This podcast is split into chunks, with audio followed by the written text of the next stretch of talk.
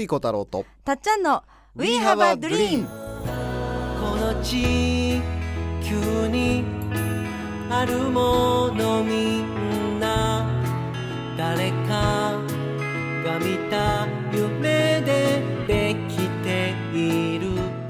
作家の翡翠小太郎です。たっちゃんこと田島かすみです。We have a dream は言葉の力であなたの夢を応援していく番組です人生を変える瞬間になればとっても嬉しいです。嬉しいです。今週もお送りします。夢が形になったんだ翡翠さん、今日の名言は何ですか？今日の名言はですね頂上戦士ケルマディックさんの名言です。い。ろいろいろ今までもありましたが。ありましたね。宇宙はダジャレでできているっていうね。名言。宇宙はダジャレでできているっていうね。今ダジャレでできてるんですか？あのーこれね、あのー長崎にアンデルセンっていう、まあ、そのマジックでね、マジックを、すごいマジックを見せてくれるっていう4次元パーラー、マジックパーラーっていうところがあるんですね。で、その手品だって言ってるんだけど、中にどう考えても手品だとできないんじゃないかっていう超能力的なね、ものが本当に結構混じってくるので、で、それで30年以上ね、本当にもう、その行列ができてるというか、もう予約しても、電話かけても繋がんないみたいな状態が30年続いてる超人気のマジックパーラーがあるんですよね。で、ね、翡翠ユニバでも、たっちゃんがね、何度か激戦を乗り越えて、2回予約取ってくれて、ね結でき構。ましたけど、はい。まあ、そこのね、あの、どんな奇跡が起きたのかっていうバックナンバーは聞いていただくとして、で、そのケルマティックさんをね、あの、同行してもらって、あの、アンデルセンの秘密をひ頂上戦士で30年見えない世界を、世界を研究してるケルマティックさんはアンデルセンをどう見たのかっていうのをね、解説していただく回もあって、で、ねケルマディックさんが紐解いた、いくつかね、その秘密を紐解いてくださったんですが、アンデルさんのマスターが言っている、常に言っているダジャレに秘密があると。え？まさかの。ね紐解いてくれたんですよね。確かに笑わせてくれる方ですよね。そうそうそう。本当にダジャレばっかり言ってて、アンデルセンのマスターさんは。うん。でもその、それがね、実は、あのーマジック、マジ、なんていうのかな、あのー世界をね、あの、奇跡を起こす空間を作る上で欠かせないものがダジャレだったんだって、まあ、紐解いてくれてるんですよね。ね、それこそケルマンさんに言ってもらったからこそ分かった真実。で、どういうことかっていうのは、はいこの仮想、この世界は、言葉でできた仮想空間っていう発想があって、あの映画マトリックスってまさにそうなんだよね。で映画マトリックスって上から緑のなんかはい。バーッと降りてくるでしょ。はい。スタートの時にね、文字があれ、あの映画一時停止してみると、うんあの日本語のカタカナが反転した文字になってるのね。だから、マトリックスの世界って、世界は日本語でできてますよっていう世界観がマトリックス、映画マトリックスなのね。ねえすごい。その、言語でこの世界は言葉でできてる仮想空間なんだっていう。で、その仮想空間を、を揺らがせることでいろんな奇跡が起きてくるんだけど、どうやってこの固まってるね、現実を揺らがせていくかって言葉で世界ができてるから、言葉をずらすダジャレによって徐々にこの現実に揺らぎをかけて、その世界を変えていってるんだっていうのがケルマディックさんの解説だったんだよね。なるほど。そのままだとスッといくけど、ダジャレに言ってるのガビガビって。言葉でガチガチに固められてる世界だけど、はいはい。ダジャレで言葉を揺らがすことで、うんガチガチに言葉でできてるこの世界を、もともと仮想空間なんだけど、でもそれは、あのー固められてる仮想空間なんだけど、その固められてる仮想空間に揺らぎをかけていくのがダジャレだと。へえ。で、その、そのね、ダジャレがすごく世界に揺らぎを起こして、スペースを起こし作り、奇跡が起きる余地を作っていくのがダジャレなんだっていうのをね、あのケルマディックさんが、まあ、解き明かしてくれたんだよね。うん。確かに日常でもダジャレ言われた瞬間なんかこうガクッとくるっていうか あのそういうそういうなんか流れをなんかちょっと変える不思議な力があるわけですね。ダジャレ。笑い。で、それで、あのー今回ね、あのー WBC ですか？はい。大谷翔平選手、はい。もう世界一になりました。もう大ヒーロー大ヒーローのね、大谷選手がですね、あの、大リーグ行った時のキャンプにですね、唯一持ってった本っていうので、いろいろ新聞で話題になった本があるんですね。それはその壁を越えられない時に教えてくれる一流、一流の人のすごい考え方っていうことでね、西澤さんっていう方が書かれた、まあ、素晴らしい本がありまして、大谷選手はキャンプの時にこの本だけ持ってキャンプしたと。ー。うんうんうんそれで話題になってすごくテレビや新聞で話題になったんですが、なんとこの本はですね、一流の人の考え方をクイズ形式で学ぶという本なんですが、なんとこの本の中にですね、あの、お釈迦様や矢沢永吉や一郎選手やピカソと並んでですね、一流の人の考え方の中に、翡翠小太郎の考え方もクイズで出てくるんですね。これはもう WBC を制した。大谷翔平。僕の推測では、あのーね、この本の翡翠さんのパートを読んで感銘を受けてるんじゃないかっていうふうにね、はい。勝手に推測してますけど、確認する術はか、確認はしたくないね、むしろね。自分の中で、そっとそう思ってる。そうですね、そっとそっと配信しておきましょう。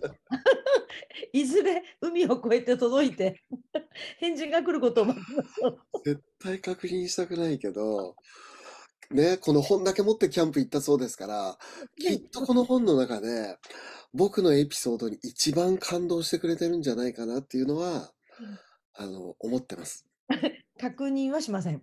はい。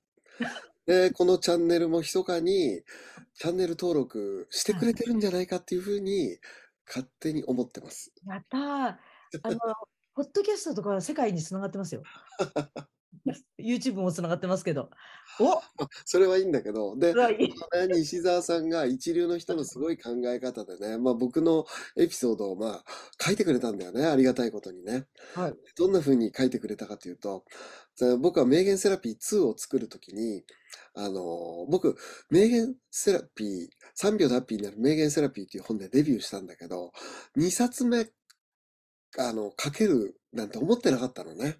うん。一冊目に全て出し尽くしたし、自分がまさか2冊本を出せるようになるとも思ってなかったし、一冊目で十分満足してたし、あの、二冊目考えてなかったんだけど、その一冊目を作ってくれた命の恩人のね、あの、蓮見さんっていう編集者の方が、会社を辞められることになって、で、その蓮見さんがね、もうすごい嬉しいことを言ってくれて、私のね、編集人生ね、ディスカバーさんのここで、あのー会社を辞めることになってね、辞める前に、どうしてももう一冊翡翠さんと本を作ってから、あのーそれを最後の仕事にしたいんだって言ってくれたのね。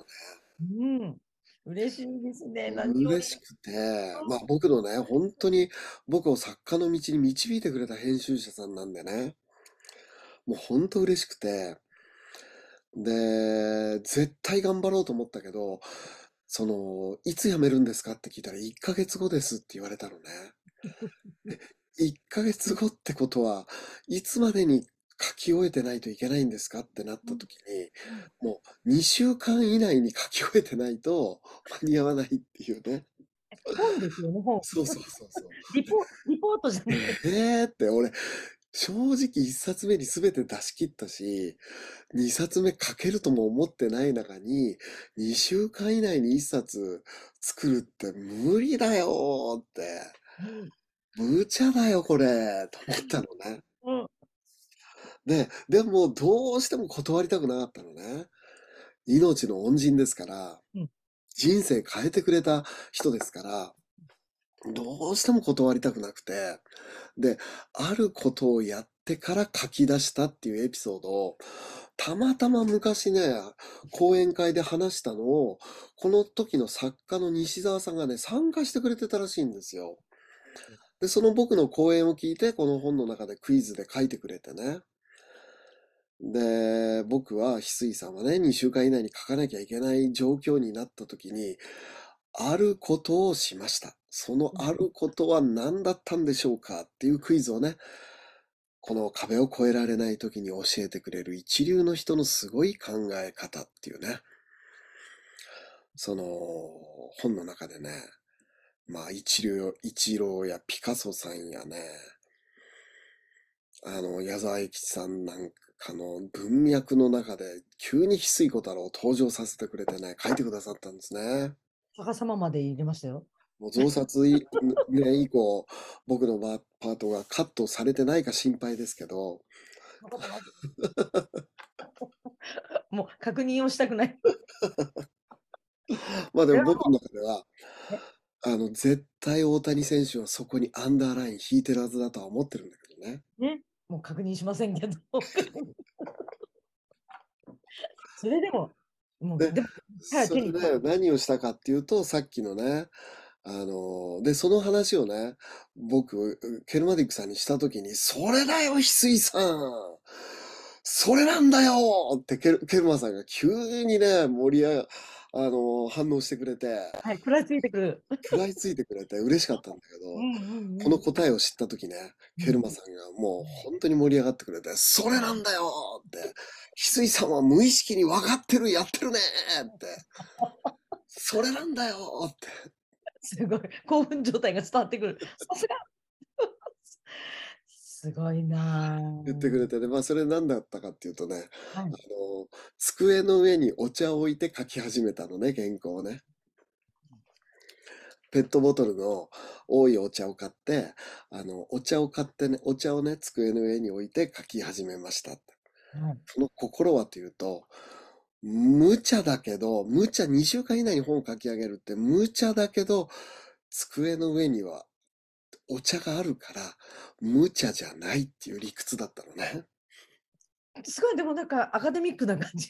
そうそうそうそ一緒うんってなるけど、う。どうやで、それは僕はね、2000、だから2000何年かな、2007年ぐらいにね、そう、そういう発想をして、その逆境、壁を乗り越えたのね。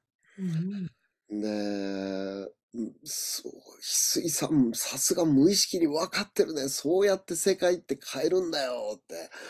ダジャレで現実に揺らぎをかけて変えていくんだよ。分かってるね、翡翠さんって言われてね。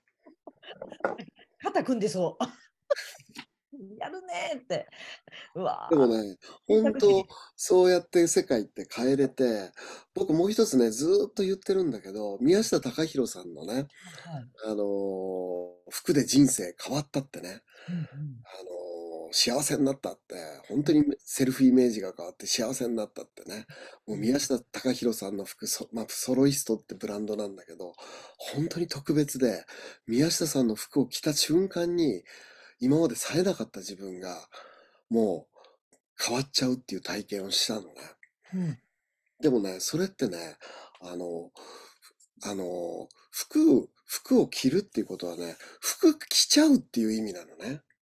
うんふ幸福の服が着ちゃうっていう。はいはい。服を着ると服が着ちゃうって同じことなのね。うんあなるほど。くあの着着衣で切るっていうのと、あのく来るっていう噛むっていう。そうそうそう。あのー服が来る、服が、あのーやってきてくれるっていうのと、はい服を着るっていうね、服着ちゃう、服が来てくれる、幸福が来てくれるっていうのと、同じ意味なのね。うんうんだから宮下さんの服でね、本当に服着ちゃうっていうのはね、そう言語で世界は、意味で世界はできてるから、うん本当に服が着ちゃうんだよね。うんうんえそれ、それもケルマさんに言って、それは言ってないそれはまだケルマさんには言ってないんだけど、あの一回興奮してほしい。さすがだね、石井さん。というわけでね、あの、多分ね、あの、大谷選手のね、手帳には、あの、いつか会いたい人リストの3位ぐらいにね、翡翠小太郎っていう名前がね、この西澤さんの本を読んだ時の感想としてね、書かれてるんじゃないかとね、すごい。あの結構勝手に思ってます。結構高いところに行きましたね。3位。3位ぐらい。だって、一通りの人に多分合ってると思うんですよ。そう、ぜひね、あの、大谷さんに会えるような人はね、あの、手帳に会いたいことリスト、翡翠さん入ってますか？って、あの、確認してみてほしいですね。これはね、多分ねあの、誰ですか？って 言うと思うけどね、あの、聞いてみてほしいね。世界の大谷翔平さんはいい人としてすごいから書いてる気がする。